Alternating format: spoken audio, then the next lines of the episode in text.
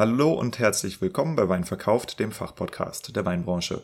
Heute spreche ich über Tutiak und zwar mit Steffen Petermann. Er ist der Exportmanager von Tutiak und bei Tutiak handelt es sich um die größte Winzergenossenschaft im Bordeaux und äh, wie ich finde, auch eine sehr, sehr spektakuläre Winzergenossenschaft, weil äh, sie betreiben zum Beispiel eine ziemlich coole Weinbar, wo der Steffen mich eingeladen hat. Und da stehen Weine für 240 Euro die Flasche im Regal. Und das ist jetzt nicht ganz selbstverständlich als Genossenschaftskellerei, äh, als Genossenschaftsbetrieb. Äh, dementsprechend wünsche ich euch jetzt viel Spaß mit Steffen Petermann.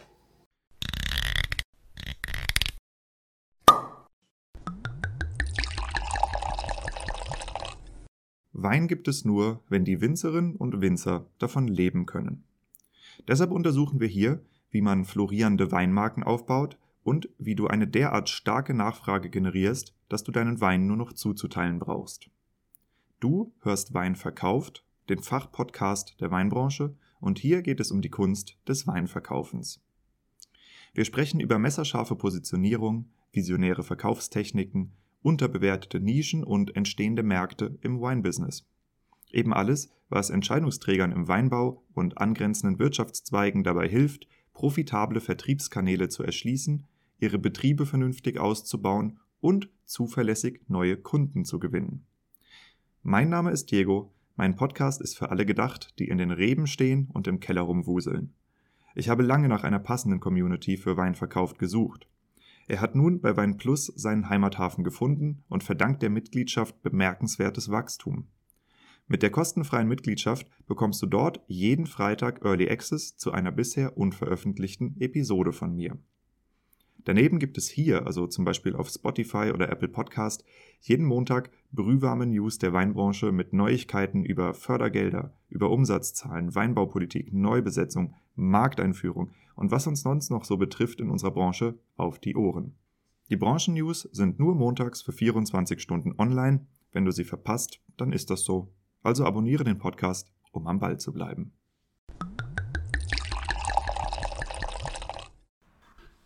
Dieser Podcast wird möglich gemacht von Amorim Kork Deutschland. Amorim Kork Deutschland ist Partner von mir und wenn du zum Beispiel festgestellt hast, dass es im Moment schwierig ist, an Verschlüsse und an Kapseln und all diese ganzen Themen ranzukommen, weil die Lieferketten natürlich sehr unter der geopolitischen Lage leiden, aber eben auch schon vorher unter der Pandemie gelitten haben, dann könnte es für dich ein Zeitpunkt sein, wo du über andere, etwas traditionellere Verschlussmethoden nachdenkst und dann wieder zurück zum Korken willst. Und um up-to-date zu bleiben, was sich in der Korkindustrie Neues so tut, habe ich mit Gerd Reis, dem Geschäftsführer von Amorim Kork, ein Interview darüber geführt. Das ist das Interview Nummer 62 mit dem Titel Renaissance in der Korkindustrie und das kann ich dir wärmstens ans Herz legen. Und dann noch eine Bitte von mir an dich. Und zwar habe ich mir ein neues Thema ausgesucht, zu dem ich recherchiere. Und zwar geht es da um die Handelsagenturen. Und zwar große Handelsagenturen, kleine Handelsagenturen und ähm, das ist eine Welt, mit der ich bisher noch gar nicht so wirklich viele Berührungspunkte hatte. Also abgesehen davon, dass ich bei Karstadt Lebensmittel natürlich mit Agenturisten zu tun hatte. Ähm, aber ich dachte mir, vielleicht kennt ihr gute oder spektakuläre, bekannte, namhafte, einzigartige, wie auch immer, Handelsagenturen und könnt mich mal darauf aufmerksam machen, damit ich besser weiß, wo und wen ich überhaupt ansprechen soll, um für das Thema zu recherchieren. Das wäre super cool, wenn du da jemanden an der Hand hast, dass du mir den Kontakt einmal herstellst. Mein heutiges Interview aus dem Bordeaux findet auf Deutsch statt, weil ich habe ähm, Steffen Petermann.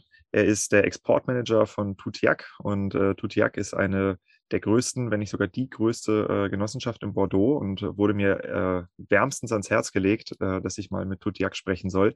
Und ähm, da ich mich im französischen Genossenschaftsgeschehen gar nicht so sehr auskenne, würde ich dich bitten, Steffen, dass du äh, einfach dich und die äh, Genossenschaft kurz vorstellst. Ja, vielleicht ganz kurz zu meiner Person. Also ich, mich hat die Liebe nach Frankreich getragen. Ich habe, meine Frau ist Französin und wie so einige von äh, ähm, anderen Ausländern in Frankreich ist die Historie immer die gleiche. Man folgte der Liebe. Und äh, gut, dass Frankreich eines der Hauptländer von Weinanbau ist, hat mich dann irgendwann früher oder später auch zum Wein gebracht. Das ein bisschen zu, zu meiner Historie. Also ich bin seit äh, knapp äh, oder seit gut 15 Jahren in Frankreich und habe mittlerweile in der Tat eine einen bikulturellen Hintergrund, so dass meine, mein, ich muss aufpassen, dass ich mein Deutsch äh, auch wiederfinde. Also teilweise kommt das Französisch fast schneller, zumindest wenn ich über Wein rede, hm, weil ich habe alles in Frankreich gelernt. Ja, tut ja, also mich hat das, äh, ich bin seit, äh, seit der Zeit, die ich in Frankreich bin, arbeite ich im Weinbusiness. Äh, ich war einige Jahre äh, im Rhonetal, war dort bei dem größten Produzenten, das heißt, es ist eine Genossenschaft auch gewesen, Céline de Dauphin, äh, war dort für den Bereich Europa tätig. Und wenn man einmal in diesem Genossenschaftsumfeld ist, dann bleibt man da auch irgendwie drin und dann hat man, ich habe meine Pläne ursprünglich auch schon nach Bordeaux führen sollen, habe mich dann aber anderweitig umentschieden und jetzt hat man, hat sich der Kreis mehr oder weniger geschlossen mit Tutjak, dem ich ich äh, bestätige das kurz. Es ist in der Tat der größte Produzent in Bordeaux, also Produzent im Sinne von Weinanbau, hm, nicht unbedingt von Abfüller, aber von Weinanbau. Und ja, ich habe hier die vor vier Jahren die äh, das, das Exportteam übernommen. Das heißt, ich habe jetzt hier vier Leute, mit denen ich gemeinsam arbeite und mit denen wir die Welt beackern. Größter im Anbau bedeutet was für Maßstäbe? Ja, das heißt, äh, gute 6000 Hektar äh, äh, Weinreben hinter uns. Das sind äh, gute 500 äh, Winzer. Äh, das macht je nachdem, wie die, äh, wie die Jahrgänge sind. Also es geht ja ein bisschen hoch und runter mit Frost und ähnlichen Dingen da. Seit ich hier bin, gibt es jedes Jahr irgendein Problem. Aber primär, äh, primär können wir bis zu 300.000 äh, Hektoliter produzieren. 300.000 Hektoliter, wenn man das in die Flaschen füllt, sind das vier, sind das 40 Millionen. Also das macht schon, das macht schon etwas aus. Das sind Hausnummern. da gibt es Weinbaugebiete, die kriegen das nicht auf die Reihe, so viel äh, Output zu haben. Ähm, ja, das ist eine spannende Geschichte. Und ähm, euer Zielmarkt, seid ihr ähm, hauptsächlich dann im LEH vertreten oder macht ihr auch höherwertige Weine? Und äh, wo verkauft ihr die?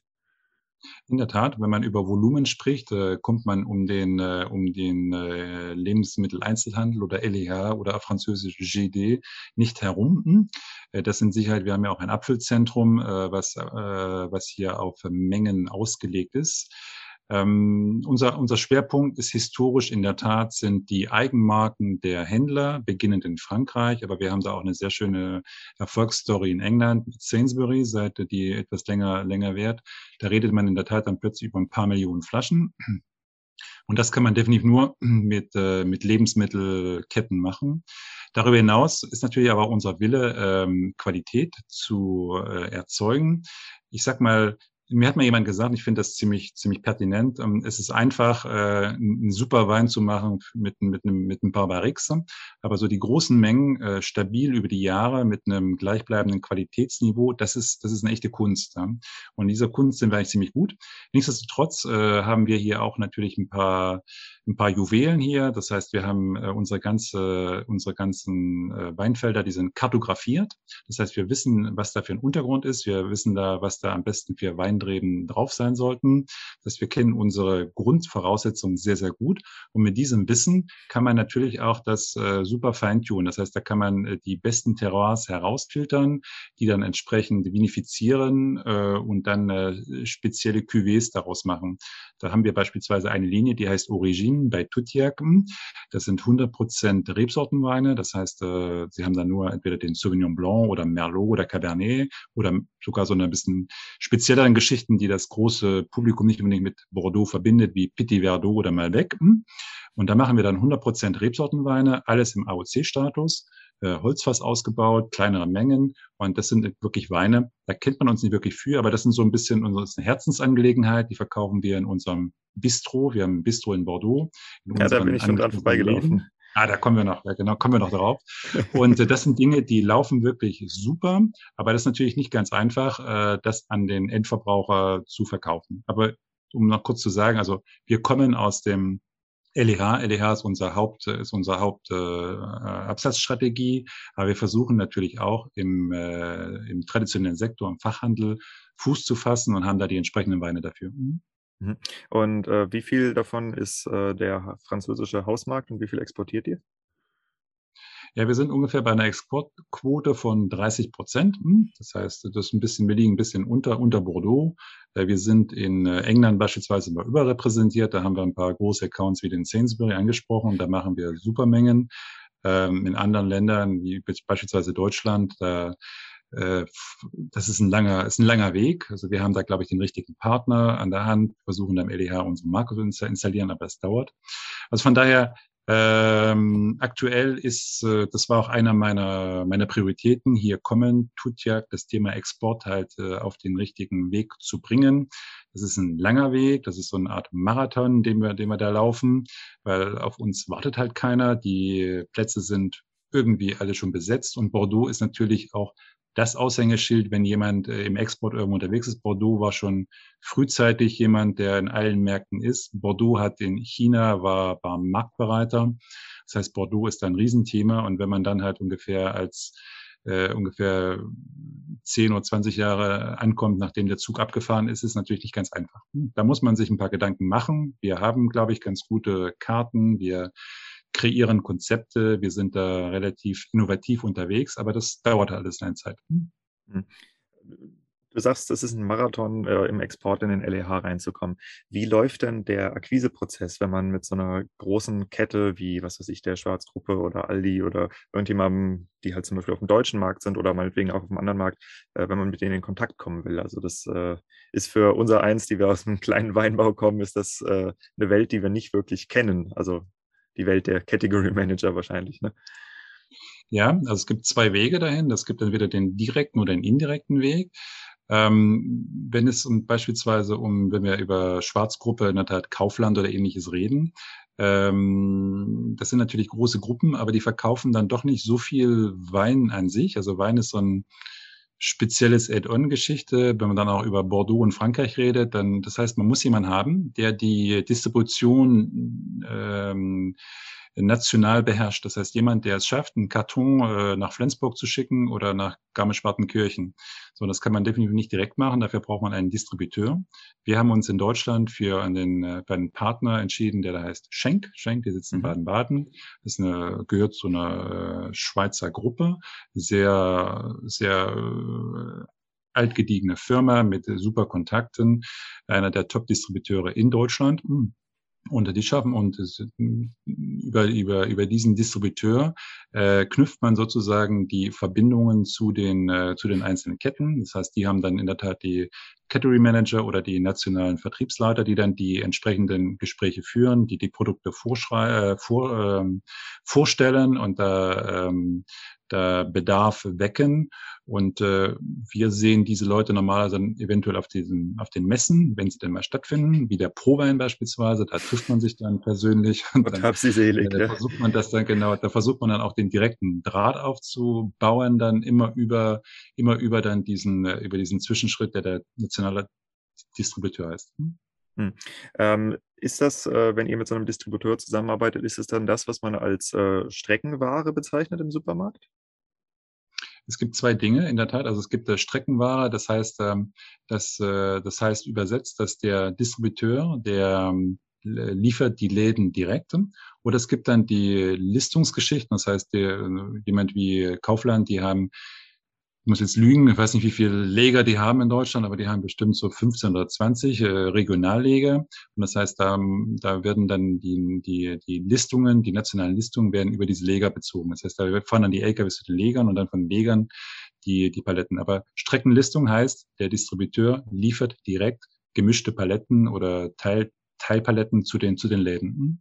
Hm? Mhm. Genau, und das ist äh, das, was ihr praktisch sucht, also jemand, der in der Lage ist, im großen Stil Streckengeschäft zu vermitteln.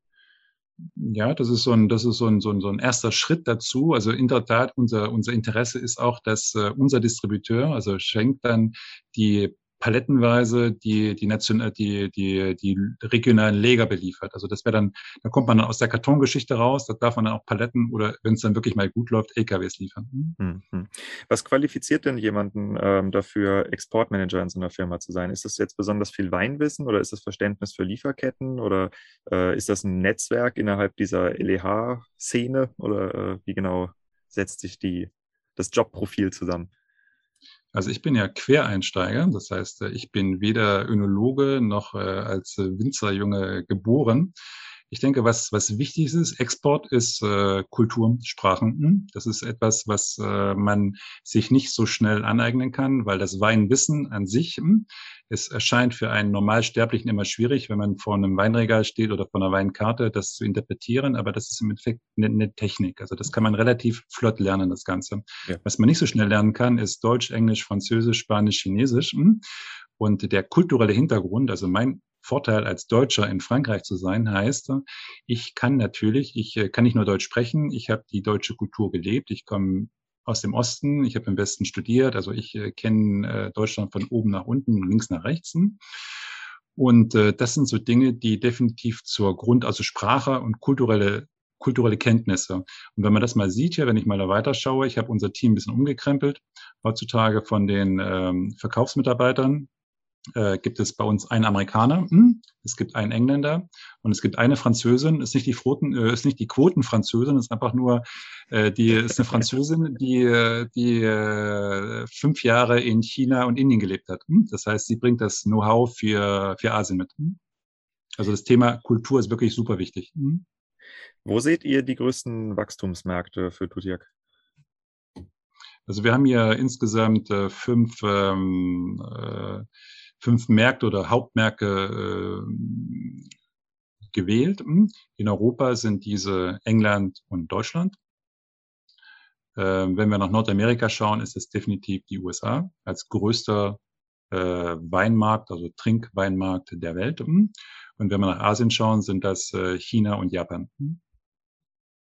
China und Japan. Okay.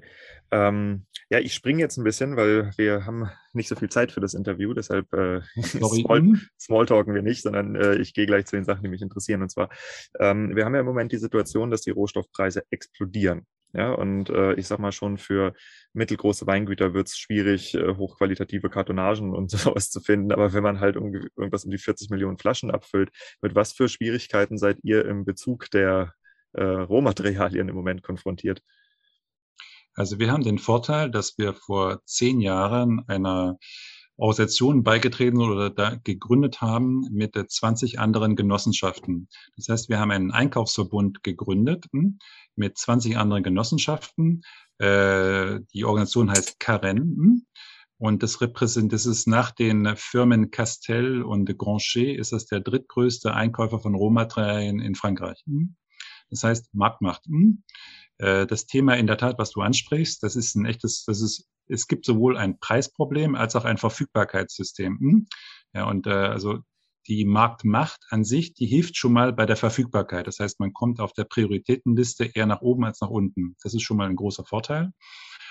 Äh, das Thema Preise können wir nicht wegdiskutieren. Das ist, ein, es ist eine Tatsache, dass alles, das ist das Papier teuer, also alles Papier, Kartonagen, äh, Energie für die, für die, für die Flaschen. Es ist ja alles einfach, äh, das sehen wir jeden Tag im Fernsehen. Also das können wir nicht wegdiskutieren. Wir können das limitieren, aber nicht wegdiskutieren. Also von daher, das nutzt da nichts da drum herum. Da kann man mit Sicherheit die Diskussionen von dieser, in diesem Einkaufsverbund, die haben noch nie so lange gedauert wie, wie das letzte Jahr. Hm, kann man sich vorstellen. Es hat bis, bis fast vor ein paar Wochen gedauert. Da wurde mit harten Bandagen verhandelt und gefeitet. Hm, aber ich denke mal, heutzutage ist es einfach wichtig, äh, dass man die Mengenverfügbarkeit, äh, dass man an Kartons und Flaschen herankommt. Preis ist dann irgendwo sekundär, weil das Thema Liefer, also out of stock zu sein, das ist mit Sicherheit etwas, was wir, was, was der Einzelhandel definitiv überhaupt nicht, überhaupt nicht mag. Ja. Mhm. Ja, verstehe. Okay. Ähm, ist es möglich, dass du mich mit diesem äh, Karen-Verband in Kontakt bringst? Weil das äh, klingt für mich nach was, was vielleicht echt ein spannendes Interview wäre. Kein Problem. Mhm. Martin Casin in äh, Paris, ja. Mhm. Martin Casin. Mhm. Das wäre super toll. Ähm, genau. Gut, ähm, dann lass uns noch mal ein bisschen weiter in das Thema Genossenschaft reingucken. Also eine Genossenschaft, ähm, ich beobachte das Genossenschaftswesen in Deutschland sehr aktiv, ja, weil äh, gerade viele meiner Kunden, also ich bin auch als Unternehmensberater aktiv, sind ehemalige Genossenschaftswinzer, die sagen, boah, ich verdiene nichts mehr, ich gebe halt für, keine Ahnung, einen Euro ein paar gequetschte meine Trauben da ab und es ist eine Katastrophe. Ich sehe meinen Betrieb einfach nur insolvent gehen. Und ähm, es gibt andere Genossenschaften, die laufen ganz gut, Ja, ich glaube, es gibt keine Genossenschaft, die schon 100% Bio ist oder so sich so ein bisschen den Nischenmarkt äh, holt. Ähm, wie schafft man das als Genossenschaft zeitgemäß zu bleiben und auch äh, halt so wettbewerbsfähig, dass die Mitglieder was verdienen? Wie du schon ansprichst, also es gibt keinen, der 100% Bio ist, aber das Thema ist in der Tat der Mix. Also man muss sich wirklich ein paar Gedanken machen, dass man sich breiter aufstellt. Also äh, was man ja aktuell sieht, jemand, der nur Einstiegspreise äh, produziert, da gibt es immer irgendjemand, der billiger ist. Da ist man irgendwann mit dem Rücken an die Wand oder vielleicht aber auch durch die Wand. Hm. Das ist mit Sicherheit kein, kein, kein Businessmodell. Äh, alles Bio ist auch ein bisschen schwierig, weil da mit den ganzen Krankheiten, die da so rum sind, weiß man auch nicht so genau. Also wir haben jetzt zum Beispiel, ist eine Mixstrategie definitiv. Ne? Und äh, wir haben beispielsweise das Thema Bio als äh, wichtig für die Firma hier definiert vor vier Jahren äh, und haben gesagt, okay, wir wollen umstellen. Das heißt, wir wollen auf zehn Prozent der Anbaufläche wollen wir Bio. Warum? Weil Bio ist in der Tat ist ein wachsender Markt. Frankreich ist heutzutage der größte Bio-Weinmarkt der Welt. Hm? Hat sogar Deutschland überrundet, erstaunlicherweise. Hm? Und von daher auf dem auf dem Heimatmarkt präsent zu sein, ist wichtig für uns. Also das Thema Bio ist wichtig, das heißt, wir sind da in die Richtung gegangen. Ähm, eine andere Geschichte ist, äh, innovativ zu sein. Das ist im Weinbereich nicht so ganz einfach. Hm? Äh, wir haben zum Beispiel hier eine Geschichte gefunden, die heißt ZRP oder ZRP, Zero Residue de Pestizide, also keine Pestizidrückstände. Weil das Thema Bordeaux und Pestizide ist ja, man ist ja öfters mal in dieser Negativdiskussion drin. Äh, das kommt ja mal wieder hoch. Da gab es letztens ja wieder eine Welle von Diskussionen über jemanden, der da Bordeaux äh, verunglimpft hat mag ich mich nicht zu äußern. Also es gibt, ein, es gibt ein Problem mit dieser ganzen Pestizidgeschichte. So, und dann haben wir hier, sind wir hingegangen, okay, dann können wir das Ganze auch nutzen und vielleicht irgendwie umsetzen als Konzept. Das heißt, es sind mehr oder weniger, man kann das machen, man, wenn man sich drei Gedanken macht, wie man die Weine behandelt, kann man, man muss ja wirklich Gedanken machen, auch über die Umwelt, die zukünftige, dass man da wirklich so wenig einsetzt wie, wie möglich.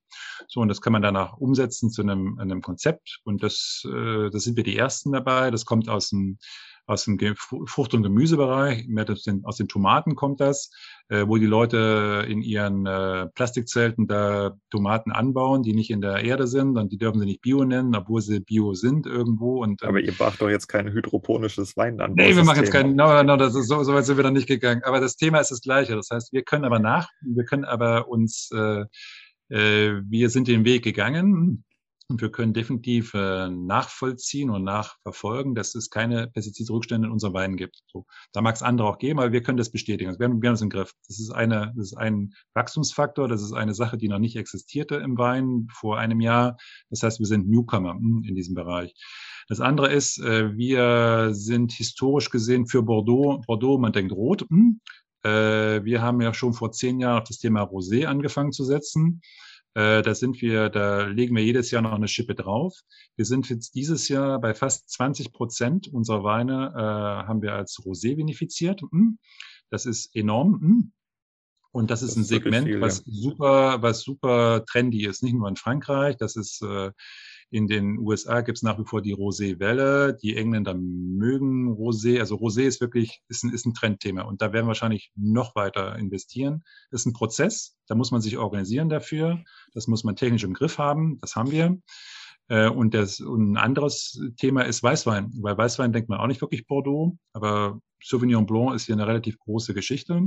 So, und das haben wir auch schon. Das ist eine historische Geschichte. Wir haben fast 15 Prozent unserer Weine sind Weißweine äh, was man jetzt nicht wirklich denkt von außerhalb und das sind super Qualitäten und somit haben wir so ein bisschen den Spagat. Ne? Also wir haben, also wenn man rot nachdenkt, sind wir versuchen, versuchen wir so Bio zu machen, versuchen wir ZAP zu machen, ein bisschen höherwertige, ein bisschen Massenweine, klar, brauchen wir.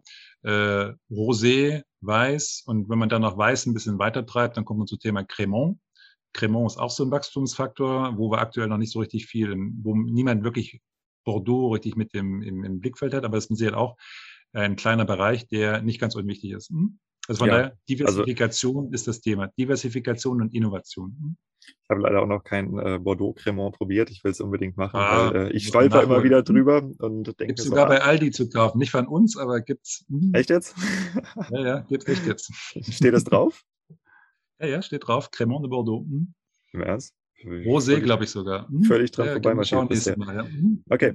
Hm, wie entstehen denn äh, die strategischen Entscheidungen? Weil die scheinen ja gar nicht so blöd zu sein bei euch, wenn man 500 Mitglieder hat. Und ich meine, in der Genossenschaft hast du ja so eine Art Mitspracherecht als Genosse. Ja? Ja, genau. Also das Thema Tutjak ist relativ gut strukturiert. Das heißt, wir sind eine Genossenschaft. Es gibt ja mehrere, das sind so Genossenschaftsverbünde. Und da wird es dann schwierig. Wenn man in der Tat äh, zehn Häuptlinge hat äh, und die dann äh, jeder was zu sagen hat, dann wird es schwierig.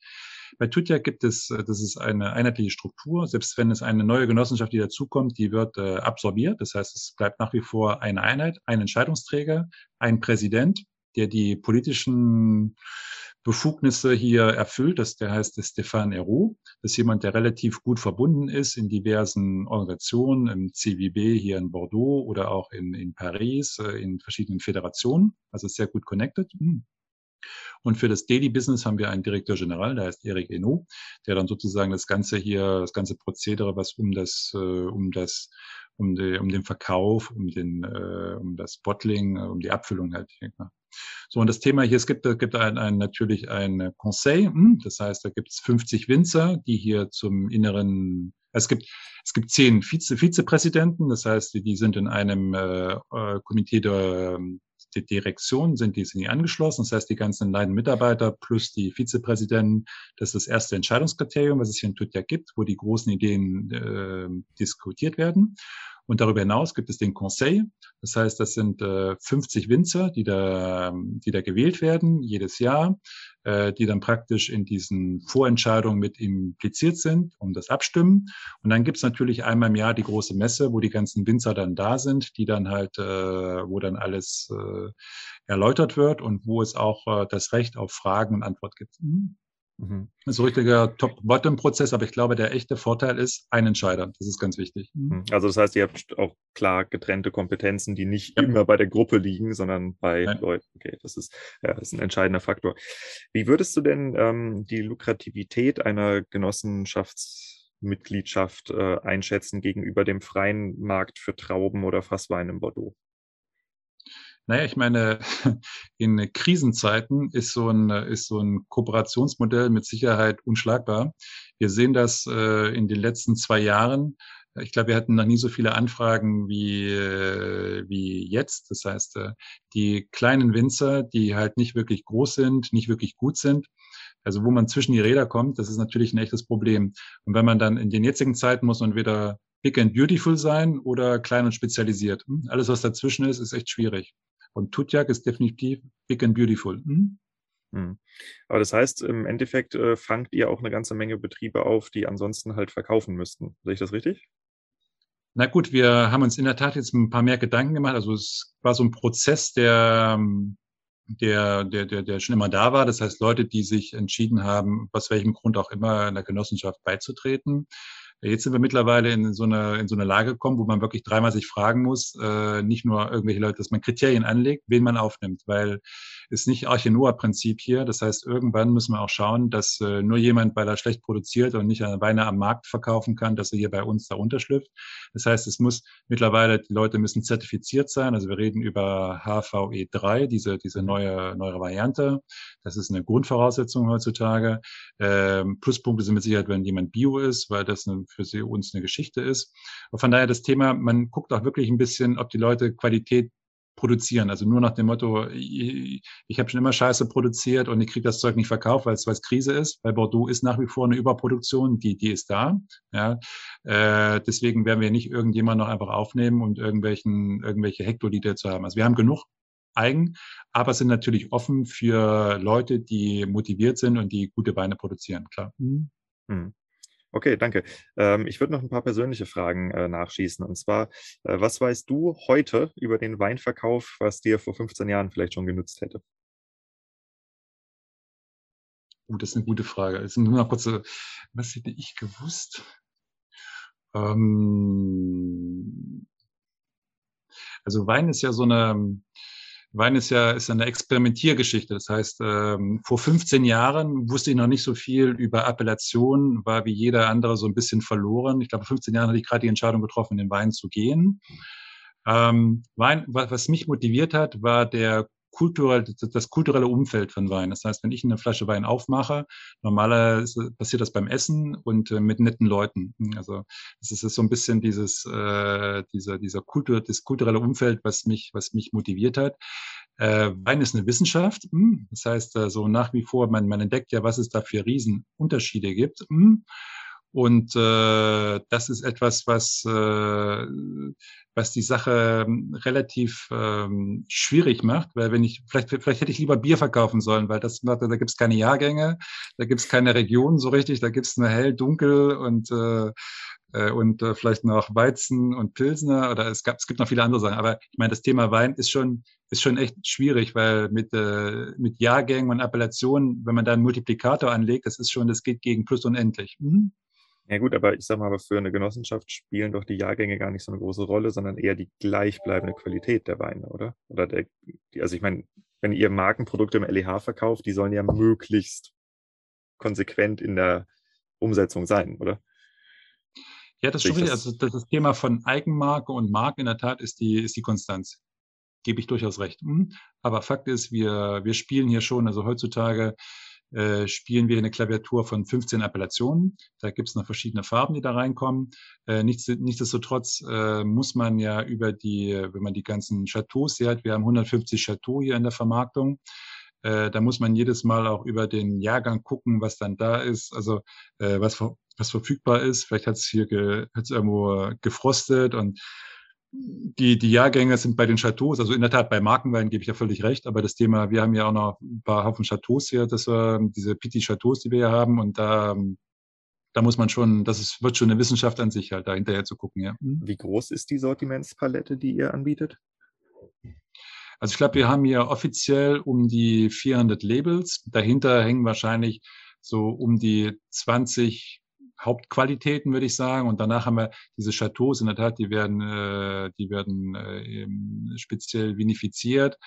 Also dann haben wir noch so ein paar, so ein paar Kleinigkeiten, aber so rein dann so eine Eigenmarke, ob man die jetzt für X, Y oder Z macht, äh, da kommen dann halt ähnliche Qualitäten, aber mit unterschiedlichen äh, Dingen drauf. Dann hast du noch verschiedene Größen. Da hast du die halben Flaschen, da hast du 75 Zentiliter Flaschen, da hast du noch ein bisschen Magnum, das Ganze vielleicht noch im Back-in-Box. Also von daher, da gibt es dann diverse Multiplikationsfaktoren. Hm? Und was genau macht ihr oder unternehmt ihr für Maßnahmen, um dieses Sortiment unter Kontrolle zu kriegen? Weil ich meine, das darf ja nicht unkontrolliert auswuchern mit jedem Chateau, was ihr jetzt aufnehmt, oder?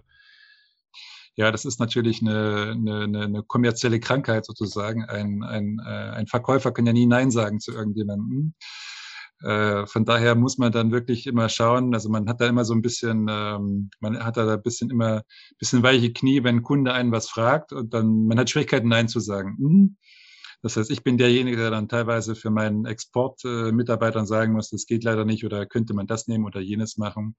Äh, also man muss, das ist so, ein, so, ein, so, ein, so, eine, so eine rote Linie oder so, eine, so ein schmaler Grad. Um, einerseits muss man zuhören, muss man verstehen, was der Kunde will äh, und gucken, ob man da eine Antwort drauf findet. Auf der anderen Seite muss man gucken, dass man hier nicht äh, tausend äh, Referenzen produziert, weil das muss man alles nachher irgendwo technisch auch umsetzen. Ich, ich meinte die Frage ein bisschen anders und zwar in Richtung äh, Sortimentsverschlankung. Also äh, wie, wie, wie macht ihr das, dass eure Sortimentsgröße nicht einfach explodiert?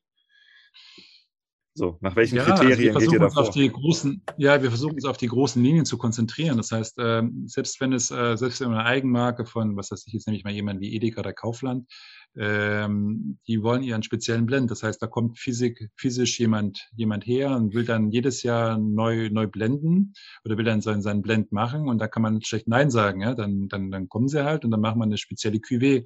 Und das passiert bei den ganzen Großen halt so. Da kommt immer, gibt es einen Punkt, einen Zeitpunkt und da muss man, da tut man dann, äh, die wollen x tausend äh, Flaschen haben, da muss man dann entsprechend äh, Blendungsmöglichkeiten auf den Tisch stellen und dann wird dann halt das natürlich der Charme an Wein. Da kann man sich dann hinstellen und kann dann halt alles zusammenkippen und gießen und dann hat man am Ende dann das Ergebnis und dass diese, diese Magie der, der, des Weinblendings und das kann man mit Sicherheit für einige große Marken so machen, aber das kann man nicht ins Unendliche machen. Das heißt, wir haben hier definiert, gewisse Chateaus, gewisse Markenqualitäten äh, und an diese halten wir uns normalerweise. Hm.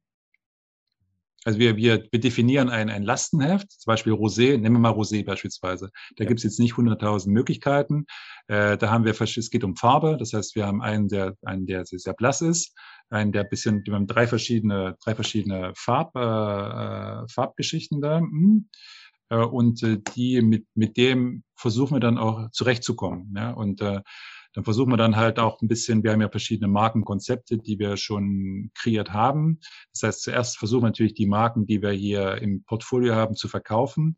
Und wenn der Kunde dann damit nicht zufrieden ist und äh, gewisse Mengen überschreitet, äh, dann sind wir natürlich auch da offen, um da etwas Neues zu kreieren. Das heißt, wir, wir machen das über, über Mindestmengen sozusagen, das Ganze. Hm?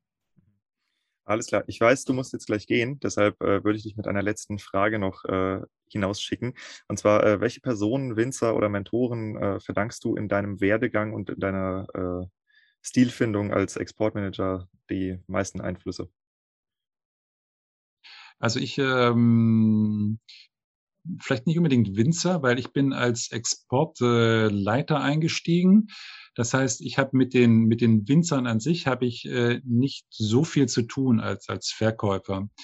Ähm, das heißt, ich habe unheimlich, also mein, ich hatte einen Mentor im Bereich äh, Rhonetal, das war, das war mein Chef, der kam von einer großen Firma und der hat sehr, sehr klare Linien gezogen und der zeigt, was wichtig ist, was, was, was, was unwichtig ist. Und darüber hinaus im Laufe der Zeit ähm, hat man so, wenn man mit Kunden äh, Besichtigungen macht, der Kellereien, dann stößt man natürlich auf Leute, die einen mehr oder weniger äh, ja in irgendeiner Form begeistern oder wo man gerne gerne wieder hingeht und wo dann so persönliche Dinge dann entstehen. Ne?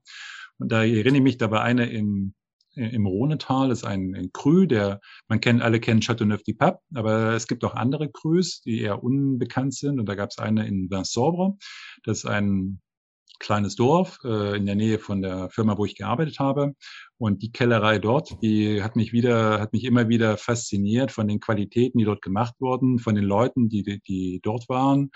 Und da geht man dann automatisch immer wieder hin, erstaunlicherweise. Ja. Und das sind auch, wenn man dann überzeugt ist über das Preis-Leistungs-Verhältnis, äh, man hat den Blick auf den Mont Ventoux, also was äh, grandioses, äh, grandioses Panorama ist, da geht man dann irgendwie immer wieder dahin in der Richtung. Ja. Und äh, ja, und hier so ein bisschen dasselbe in Bordeaux. Äh, Gerade jetzt ist es so natürlich spannend. Um, um, um wen handelt es sich denn oder um welche Kellerei?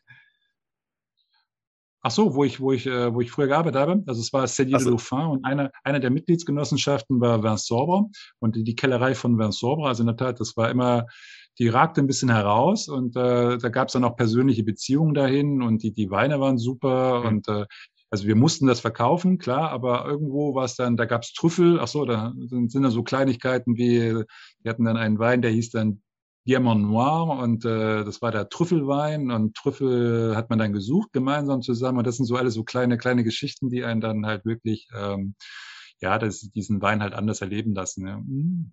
Genau, und, Oder hier äh, in Bordeaux ist halt das die Rosé-Geschichte. Also in der Tat, ich bin nach Bordeaux gekommen, habe gedacht, Rosé, Bordeaux, was ist denn das? Hm? Habe den ersten getrunken, super. Hm?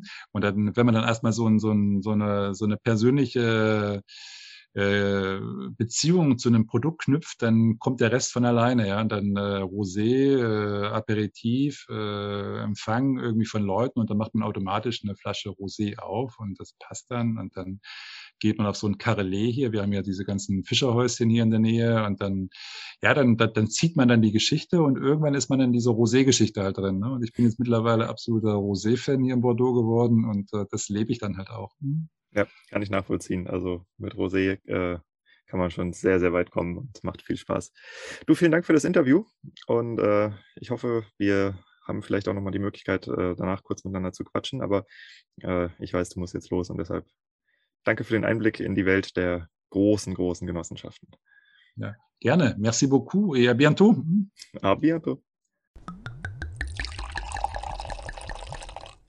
Das Thema Genossenschaften ist ja auch in Deutschland ein super, super spannendes Thema. Es gibt Genossenschaften, die schlagen sich sehr gut. Es gibt Genossenschaften, die sind furchtbar altbacken.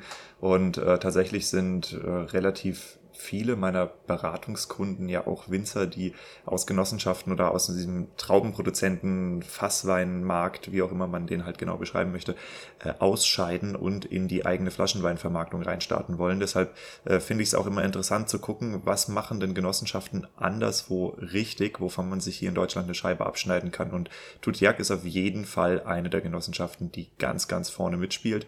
Hm, wenn ihr in Bordeaux seid, in der City seid, ähm, kann ich euch das nur wärmstens empfehlen, einmal in die Tutiak, ins Tutiak Restaurant reinzugucken.